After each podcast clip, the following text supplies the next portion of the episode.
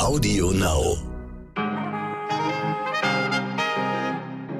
Einen schönen guten Morgen. Heute ist Dienstag, der 19. Oktober. Mein Name ist Michel Abdullahi und hier ist für Sie heute wichtig.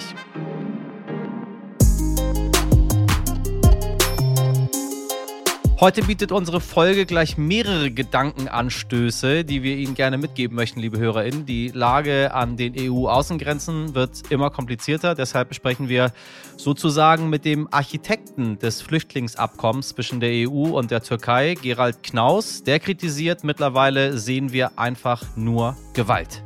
Außerdem beginnt in Itzehoe in Schleswig-Holstein der Prozess gegen eine 96-jährige KZ-Sekretärin. Was das Besondere an diesem Fall ist und wieso er international für Aufsehen sorgt, dazu haben wir gleich einige Hintergründe für Sie.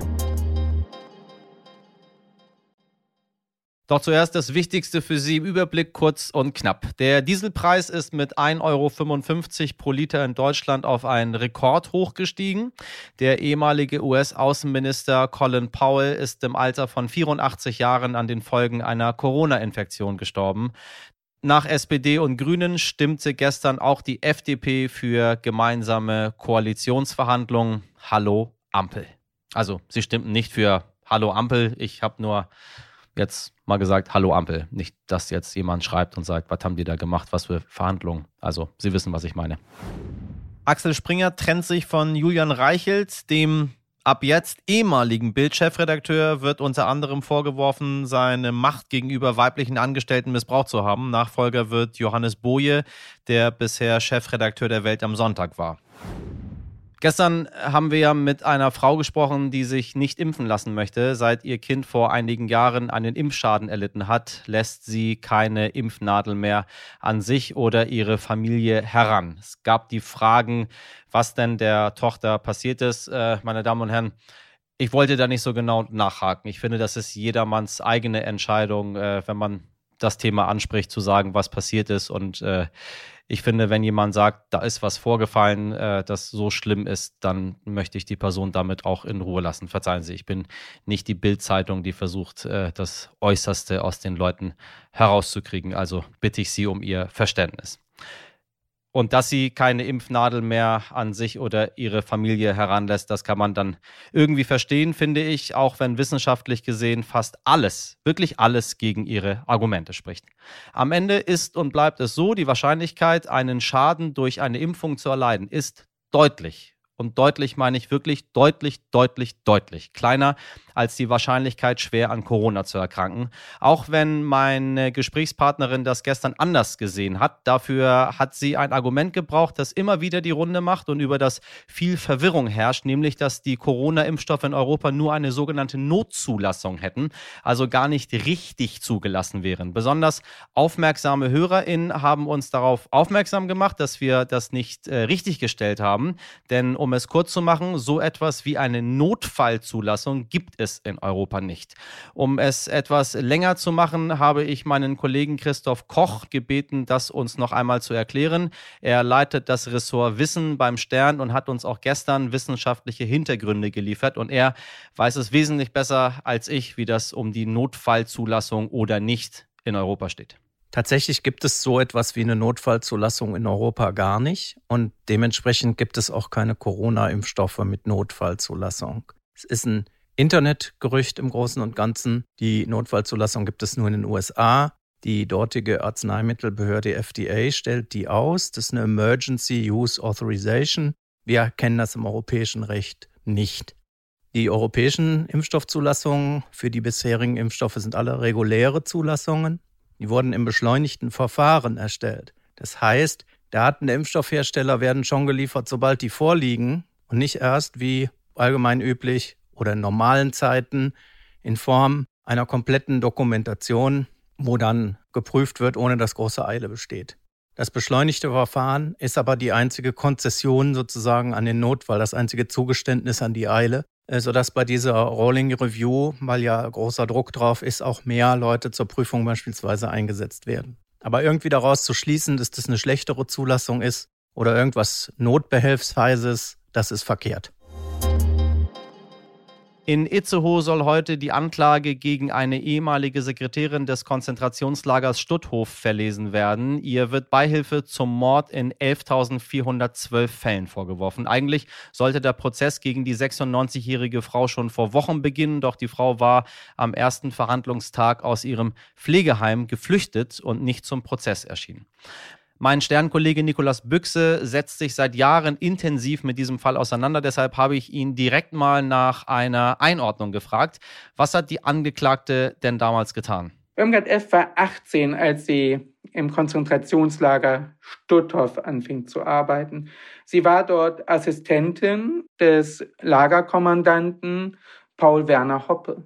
Und über ihren Schreibtisch lief der gesamte wichtige Schriftverkehr Sie hat Exekutionsbefehle an Insassen abgetippt. Sie hat den Schriftverkehr erledigt, der den Transport der jüdischen Insassen in die Vernichtungslager, zum Beispiel nach Auschwitz-Birkenau, organisierte.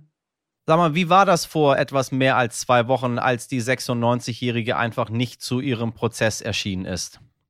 135 Medienvertreter waren angemeldet, auch einige aus dem Ausland waren da. Das Interesse war wirklich riesig. Elf Anwälte der Nebenklage waren auch noch im Sitzungssaal und ihr Verteidiger nahm auch Platz. Also alles schien den äh, Gang der Dinge zu nehmen. Aber der Platz von Irmgard F., der blieb wirklich leer und die 96-Jährige war geflüchtet.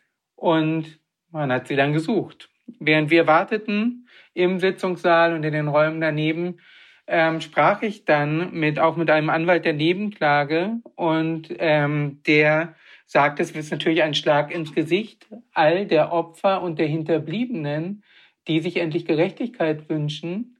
Auf der anderen Seite zeigt aber das natürlich auch, und das war, meinte er, das Gute an dieser Sache, dass Irmgard F. verhandlungsfähig ist. Denn wenn sie so fit ist, dass sie türmen kann, dann kann sie auch einen Prozess aushalten. Das war die These des Anwalts.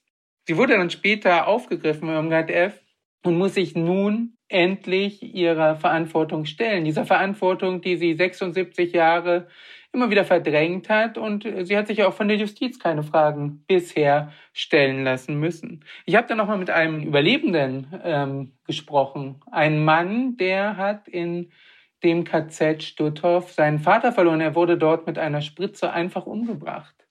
Und dieser Mann war sechs Jahre, als er im Lager Stutthof war und der hat mir die ganzen Schrecken beschrieben. Und er war wirklich schockiert, als ich ihn anrief und sagte, dass Irmgard F. geflohen war. Er sagte, es ist eine Schande. Diese Frau wird sich nie ihrer Verantwortung stellen. Und er selbst, dieser Mann, Josef Salomonowitsch, er muss, seitdem er sechs Jahre alt ist, immer mit diesem Schrecken leben, den er in Stutthof erfahren hat. Nikolas, ist es deiner Meinung nach ethisch okay, eine 96-jährige Dame wegen Taten zur Verantwortung zu ziehen, die so lange her sind? Wenn man diese Frage ganz einfach juristisch beantworten würde, würde ich sagen, Mord verjährt nicht. Und Irmgard F. wird Beihilfe zum Mord an 11.412 Menschen vorgeworfen. Natürlich muss sie also jetzt sich diesem Prozess stellen. Auf der anderen Seite wirft auch dieser Prozess wieder ein Schlaglicht auf diese Missstände, auf diese himmelschreiende ähm, Katastrophe der Aufarbeitung, juristischen Aufarbeitung der NS-Verbrechen in der bundesrepublikanischen Nachkriegszeit. Denn Irmgard Elf hätte man all die Jahre anklagen können, auch schon natürlich in den 50er Jahren. Doch sie ist jetzt 96. Es hat gedauert, bis sie 96 ist, dass sie vor Gericht sich verantworten muss. Viele andere, die noch viel grausamer an viel mehr Verbrechen beteiligt waren, Kommandanten von Konzentrationslagern, SS-Schergen, wurden nie angeklagt. Die sind immer wieder von der bundesrepublikanischen Justiz mit Milde oder mit Nichtbeachtung geadelt worden. Das ist der eigentliche Skandal, der sich wieder in diesem Fall auch zeigt. Wichtig ist aber dieser Prozess für die Angehörigen. Ich habe auch mit einem Opfer gesprochen und der Mann hat im KZ vegetieren mussten, er hat äh, überlebt und er sagt, es sei für ihn wichtig zu sehen, dass es doch so etwas wie Recht und Sühne in der Bundesrepublik gäbe. Es geht jetzt also in diesem Prozess für ihn und es geht natürlich auch in der äh, bundesrepublikanischen Öffentlichkeit dann natürlich darum, um Aufarbeitung. Um darum nochmal die Geschichten zu erzählen der Opfer, die Geschichten der Verbrechen, die Geschichten der Täter. Und es ist ganz wichtig, auch mal nochmal sich vor Augen zu führen, und das zeigt der Fall von Irmgard F., dass der Holocaust nicht das Werk von irgendwelchen Psychopathen war, die außerhalb der deutschen Gesellschaft standen, sondern der Holocaust war nicht möglich ohne das Zutun von Schreibtischkräften, von solchen Frauen wie Irmgard F.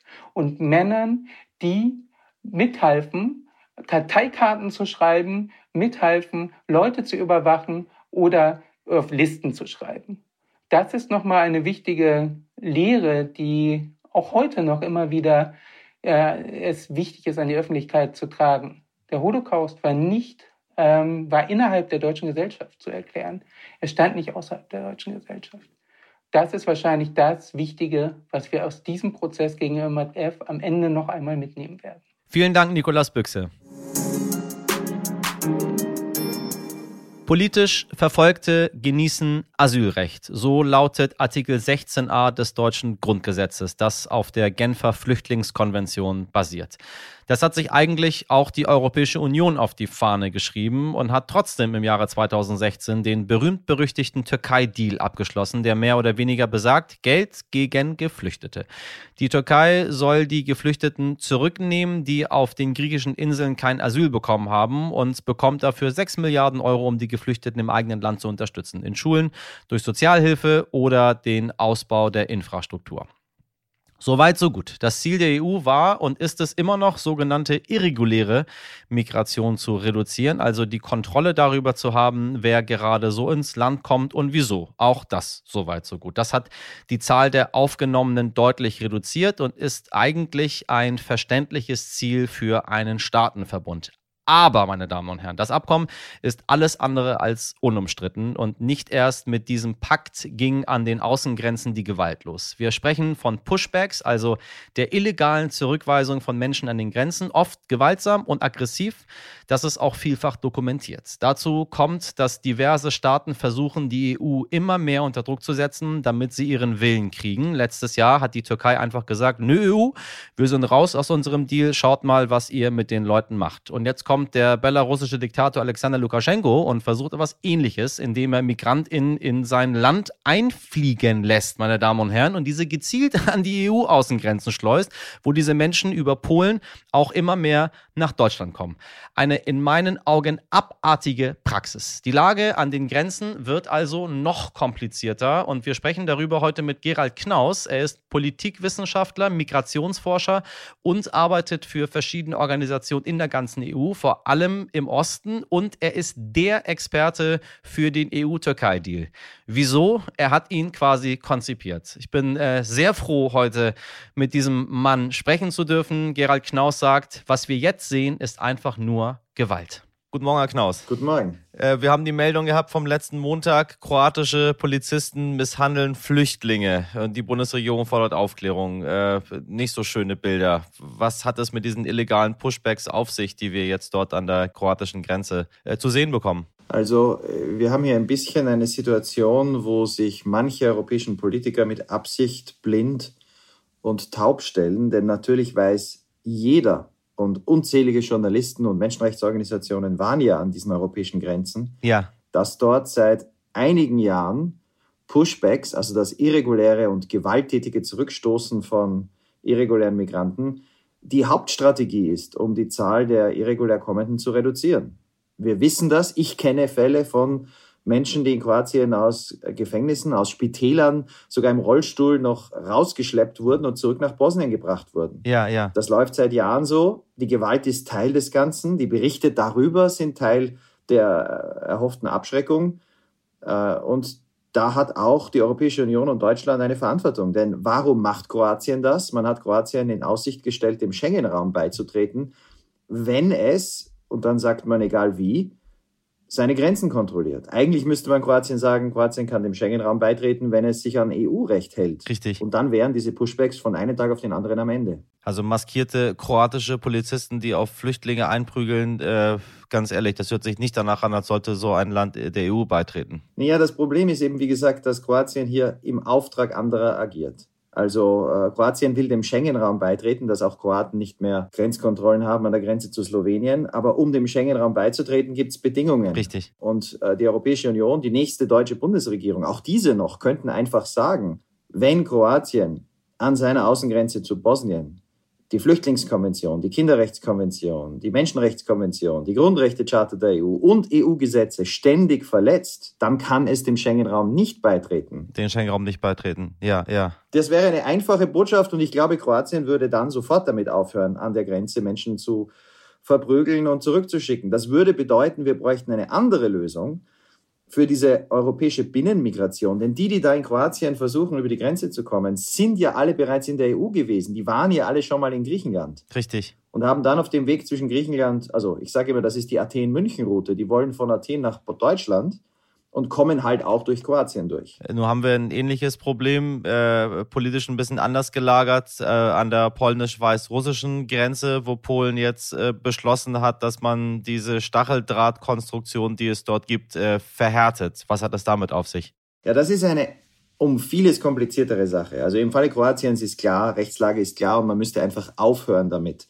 Im Falle Belarus geht das nicht. Äh, da braucht man eine diplomatische Lösung, und zwar nicht mit Belarus, denn das Ziel von Lukaschenko ist es ja, die Europäische Union zu erpressen, unter Druck zu setzen. Und Richtig. er wird nicht aufhören. Er, er, er könnte Visafreiheit für Pakistan einführen. Er könnte Visafreiheit, er hat schon Visafreiheit für jede Menge Länder eingeführt, mit dem Ziel, die Menschen nach Minsk zu locken, dann an die Grenze zu bringen und dann daran zu hindern, zurückzuweichen. Ja, und ja, ja. das Problem für die EU, wir haben jetzt eigentlich derzeit nur zwei Optionen. Die eine ist, äh, jeder, der an die Grenze kommt, kommt nach Polen und ist dann in der EU. Und die zweite ist genauso inakzeptabel oder noch inakzeptabler, nämlich dass Polen hier mit Gewalt versucht, brutaler zu sein als Lukaschenko. Und das wird im Winter, hat schon zu vielen Toten geführt und wird im Winter zu noch mehr Toten im Niemandsland zwischen Polen und Belarus führen. Wir bräuchten also dringend eine dritte Option. Und das ist dass die Suche nach einem Verbündeten, einer Demokratie, vielleicht in Osteuropa, die mit uns, mit der EU Interessen hat und die sagt, wir wären bereit, ab einem Stichtag die aufzunehmen, die von Belarus in die EU kommen, um klarzumachen, so kommt man nicht in die EU. Aber um auch klarzumachen, wir lassen die Europäische Union, auch Polen, lassen an der Außengrenze der EU niemanden erfrieren. Was machen wir in der Gesamtsituation in der Europäischen Union, wenn wir sehen, dass Länder wie, wie Italien, wie Spanien, wie Griechenland äh, die Flüchtlinge erst aufnehmen und dann verteilen in der Europäischen Union und Länder wie Polen oder Ungarn einfach da nicht mitmachen möchten.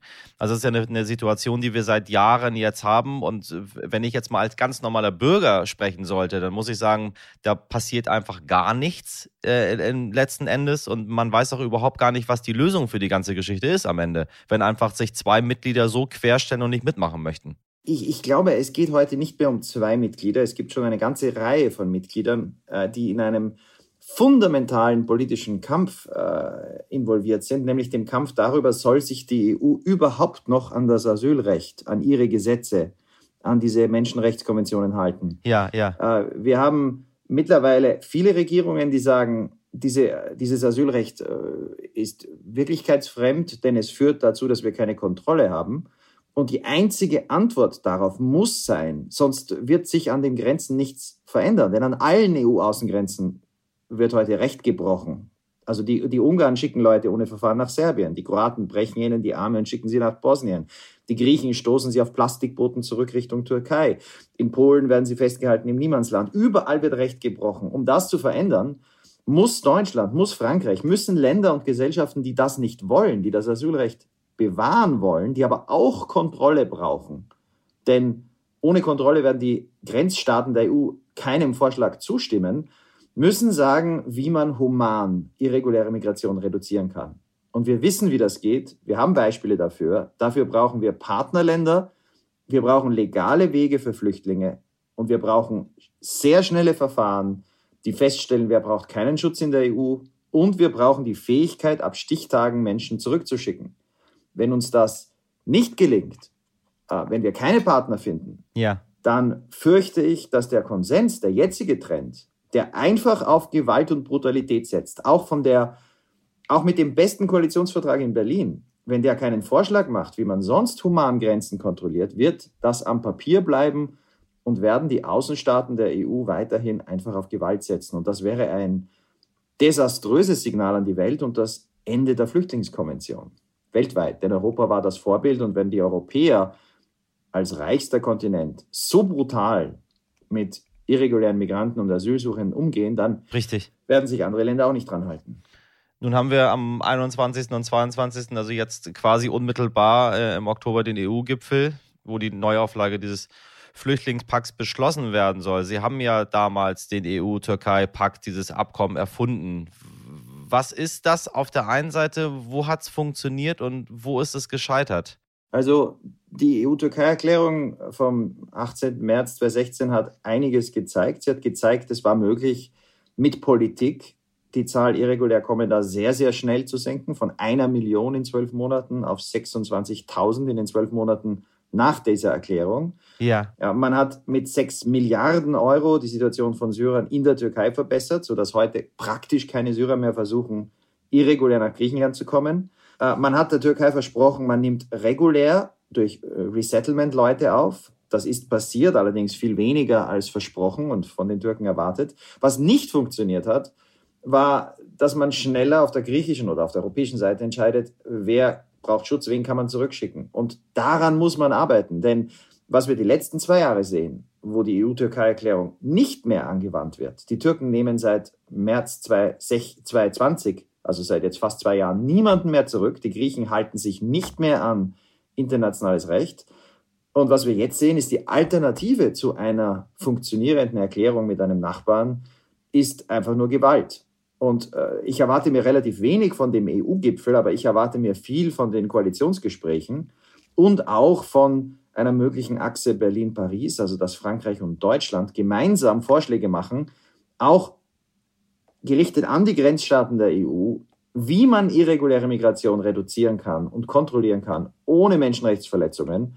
Und dazu brauchen wir einen Ring von Verbündeten, von Partnern wie der Ukraine, wie der Türkei, wie Tunesien, wie Marokko, denen die Europäische Union Angebote macht, dass es in ihrem Interesse ist, mit uns irreguläre Migration zu unterbinden und dafür einzusteigen in legale Aufnahme von Flüchtlingen durch Resettlement, so wie das vor einigen Jahrzehnten weltweit auch der Fall war. Also letztendlich äh, EU-Gipfel wird zu nichts führen und wir warten ab auf die Koalitionsgespräche bei uns im Land? Der EU-Gipfel kann deswegen zu nichts führen, weil viele in der EU bereits darauf schielen, dass äh, sich alle auf den kleinsten gemeinsamen Nenner einigen. Also wenn man irgendetwas mit Null multipliziert, dann kommt immer Null heraus. Und ja. viele Länder in der EU sagen einfach, wenn ihr nicht mit uns bereit seid, äh, EU-Recht zu brechen und Pushbacks zu legalisieren, das haben jetzt die Ungarn schon gemacht vor vielen Jahren, das machen jetzt die Polen, die Griechen haben de facto Pushbacks äh, normalisiert. Diese Länder sagen, wenn Deutschland und Frankreich nicht bereit sind, da mitzumachen, dann machen wir es eben alleine. Und da reicht es nicht, äh, das zu verurteilen, das zu beschreiben. Das passiert sehr oft. Journalisten berichten gut darüber, Medien und NGOs zeigen auf, was schiefläuft, aber das reicht nicht ohne eine Strategie. Und die Strategie muss von Ländern wie Deutschland oder Frankreich kommen, denn das sind ja letztlich die Zielländer aber das sind auch die Länder, wo immer noch eine Mehrheit der Bevölkerung und auch der politischen Eliten heute sagt, Europa ist ein Kontinent der Menschenwürde. Und das Recht auf Asyl ist ein Grundrecht. Ja. Und man kann das nicht alles einfach opfern angesichts von doch relativ kleinen Zahlen, nur weil es uns nicht gelingt, eine bessere konstruktive Lösung durch Diplomatie zu finden. Und daran muss man jetzt mit Nachdruck arbeiten und dass die Sondierungsgespräche, dieses Sondierungspapier äh, sind zumindest was die abstrakten Ziele betrifft sehr vielversprechend. Aber der, der Teufel steckt im Detail. Also das heißt, wenn ich das jetzt so höre, ehrlich gesagt, habe ich nicht so besonders große Hoffnung für die nächsten Jahre. Wie Sie das schon sagen, der Teufel steckt im Detail. Wir haben am Ende ein Koalitionspapier, das wird dann irgendwie vier Jahre abgearbeitet, mal ein bisschen mehr, mal ein bisschen weniger und dann kümmert man sich letztendlich nicht drum und wir müssen, weiß ich nicht, wahrscheinlich mit solchen Bildern einfach leben, dass wir in der Europäischen Union ja, verzeihen Sie, auf die Menschenrechte scheißen am Ende? Also wir haben ein, ein tieferes Problem. Äh, das eine ist natürlich die Zukunft des globalen Flüchtlingsschutzes. In den letzten vier Jahren ist es kaum noch Flüchtlingen gelungen, weltweit über Grenzen zu kommen. Wir hören immer wieder diese alarmistischen Meldungen, wie viele Millionen auf dem Weg sind. Aber in Wirklichkeit kommt heute kaum noch jemand aus Afghanistan heraus. Es kommt kaum jemand aus Syrien heraus. Seit Jahren äh, in Asien wird kaum Asyl vergeben. Also Flüchtlinge sitzen eigentlich weltweit fest. Wenn Europa auch an der jetzigen Politik der Brutalität an den Grenzen festhält, ja. dann gibt es keinen globalen Flüchtlingsschutz mehr. Auch die Amerikaner machen Pushbacks mit den Booten aus Haiti. Und wenn Trump in drei Jahren oder jemand wie er wieder an die Macht kommt in Amerika, dann ist es auch dort mit der Unterstützung für Flüchtlingsschutz am Ende. Also es liegt sehr, sehr viel daran, sehr, sehr viel daran, dass alle die, denen an dieser Frage etwas liegt, jetzt pragmatisch, realistisch darüber nachdenken, wie überzeugt man äh, Italiener, Griechen und andere, dass es einen besseren Weg gibt. Und das Zweite ist aber die Rechtsstaatlichkeit in der EU. Sie sagen, wir, uns sind die Menschenrechte egal. Das kann aber nicht in einer Rechtsgemeinschaft das letzte Wort sein. Denn äh, dann heißt das eigentlich nur, uns sind die Gesetze egal. Und dann sind wir in einem Zustand der Rechtslosigkeit. Richtig, richtig. Der die ganze EU erschüttert. Also äh, zu sagen, alle, also ein Beispiel an der kroatisch-bosnischen Grenze, dass da regelmäßig Jugendliche, Kinder zusammengeschlagen, zurückgestoßen werden, ja. die Kinderrechtskonvention verletzt, das ist ein grundlegendes Dokument. Ja, ja. Äh, das kann und vor allem noch dann umgeben von einem verlogenen Schweigen, dass, dass alle, die das wissen, nicht aussprechen, was sie sehen, dass eigentlich auch Parlamente und die Öffentlichkeit belogen werden über etwas, was jeder weiß, das erschüttert die EU. Und darum glaube ich und erwarte ich und erhoffe ich, dass eine, eine nächste deutsche Regierung, dafür glaube ich, gäbe es große Unterstützung in Deutschland, die sagt, wir wollen äh, irreguläre Migration reduzieren, aber nicht um diesen Preis. Wir machen das zu einer Chef-Chefinnen-Sache und zeigen, und da, das, ich bin überzeugt, das ginge, zeigen, dass es andere Wege gibt, legal Flüchtlinge in größerer Zahl aufzunehmen, viel mehr zu tun, um durch Rückführungen, schnelle Verfahren, irreguläre Migration ab Stichtagen zu reduzieren, die, die schon da sind, in langjähriger Duldung zu regularisieren und klarzumachen, die können wir eh nicht abschieben. Ja. Also Humanismus und, und Realismus zusammenzubringen. Und äh, ich bin jetzt gerade am Weg nach Paris. Ich war vor wenigen Wochen auf Einladung des Innenministeriums in Frankreich dort und werbe dafür in, in Frankreich, dass sich auch Präsident Macron absetzt von den Rechtspopulisten und zeigt, äh, das Land, auch ein, ein Ursprungsland des Asylrechts Frankreich, haben eine andere Strategie als die von Le Pen vorgeschlagene. Und zusammen mit Berlin könnte da Paris relativ schnell Resultate erzielen, wenn man sich nur nicht mehr in, auf Klischees stützt und auf Illusionen. Und eine Illusion ist die Illusion der gemeinsamen europäischen Lösung auf der Grundlage des Flüchtlingsschutzes. Denn heute wäre eine gemeinsame europäische Lösung in diesem Moment leider nur so zu bekommen, dass wir die Grundrechte aufgeben und das Asylrecht streichen. Herr Knaus, bleibt mir nichts anderes übrig, als Ihnen sehr, sehr viel Erfolg bei Ihren Gesprächen zu wünschen. Und ganz herzlichen Dank für das Gespräch heute. Ich danke Ihnen und ich denke, das Wichtigere äh, als das, was meine Kollegen und ich machen, ist, was die Medien machen, das Thema im Blickpunkt zu behalten. Und noch wichtiger ist, was die Verhandler machen. Also ja, ja. die, die da jetzt die nächsten Wochen zusammensitzen am Koalitionsvertrag, äh, ich hoffe, dass Sie nicht nur versuchen, Ihre jeweiligen Unterstützer mit Schlagworten abzufertigen, sondern eine Lösung zu finden, die auch funktioniert. Wir werden äh, nicht aufhören zu berichten. Das haben wir seit dem ersten Tag hier zumindest bei uns im Podcast gemacht. Äh, vor allem mit mir als Iraner, der äh, diese Geschichte sehr gut kennt, die dort passiert. Äh, ja, und dann müssen wir uns auf die anderen dann auch nach der Berichterstattung verlassen, dass dann irgendwas passiert. Fantastisch. Das ist dann meine, meine Hoffnung, die dann bleibt. Ich danke Ihnen. Dann danke ich Ihnen und ich, ja, ich wünsche Ihnen alles Gute. Meine Damen und Herren, ein Thema, was mir persönlich sehr, sehr wichtig ist. Äh, wir werden immer wieder darüber sprechen, weil auch Ihr Moderator hat äh, vor nunmehr, lassen Sie mich kurz rechnen, 35 Jahren sein Land verlassen. Und äh, es ist eine Sache, die mich immer und immer und immer wieder beschäftigt zu sehen, was mit den Menschen, die in dieses Land kommen möchten, was mit ihnen so passiert. denken Sie, wenn Sie jeden Morgen denn meine Stimme hören, daran, was aus den Menschen denn eines Tages werden kann, wenn sie zu uns kommen. Oder auch nicht, wenn wir ihnen die Möglichkeiten nicht geben. Ich bin auf jeden Fall sehr, sehr dankbar dafür, dass ich damals hierher kommen durfte und ich bin sehr dankbar dafür, für die Möglichkeiten, die mir gegeben worden sind, um jetzt ein äh, gutes und schönes Leben zu führen und Sie hier jeden Morgen wieder aufs Neue zu informieren. Vergessen Sie das nicht. Heute nicht ich. Trotz dieses schweren Themas schicken wir Sie natürlich wie gewohnt mit einem kleinen Schmunzler in den Tag, denn äh, wenn wir etwas aus diesen Themen mitnehmen, dann ganz klischeehaft niemals aufgeben. Sagt sogar Greta Thunberg. Ja, wie bitte?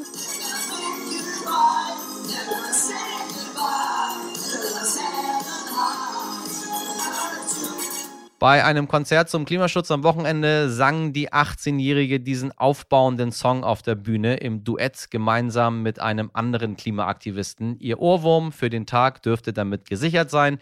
Gern geschehen, meine Damen und Herren. Und äh, ich erwarte eigentlich jeden Moment, dass auch Karl Lauterbach in diesen Song äh, einsteigt. Denn wo es irgendwas Mediales zu holen gibt, da ist Karl Lauterbach nicht weit weg. Und wissen Sie was? Ich find's gut.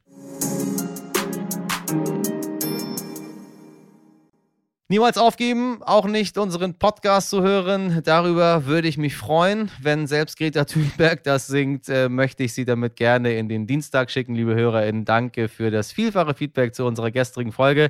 Über das, äh, aber auch einfach über liebe Grüße freuen wir uns wie immer an heute wichtig at stern.de in der Redaktion für diese Folge. Sabrina Andorfer, Mirjam Bittner, Dimitri Blinski und Frederik Löbnitz. Produziert hat Nikolas Femerling für Sie. Ich sende Ihnen allerbeste Grüße aus Frankfurt am Main, wo ich diese Woche verbringe, anlässlich der Frankfurter Buchmesse. Äh, wir hören uns jetzt öfter hier. Ich werde jetzt rausgehen und mir einen Appleboy gönnen, auch wenn es noch ein bisschen früh ist. Bis dahin, machen Sie was draus. Ihr Michel Abdullahi.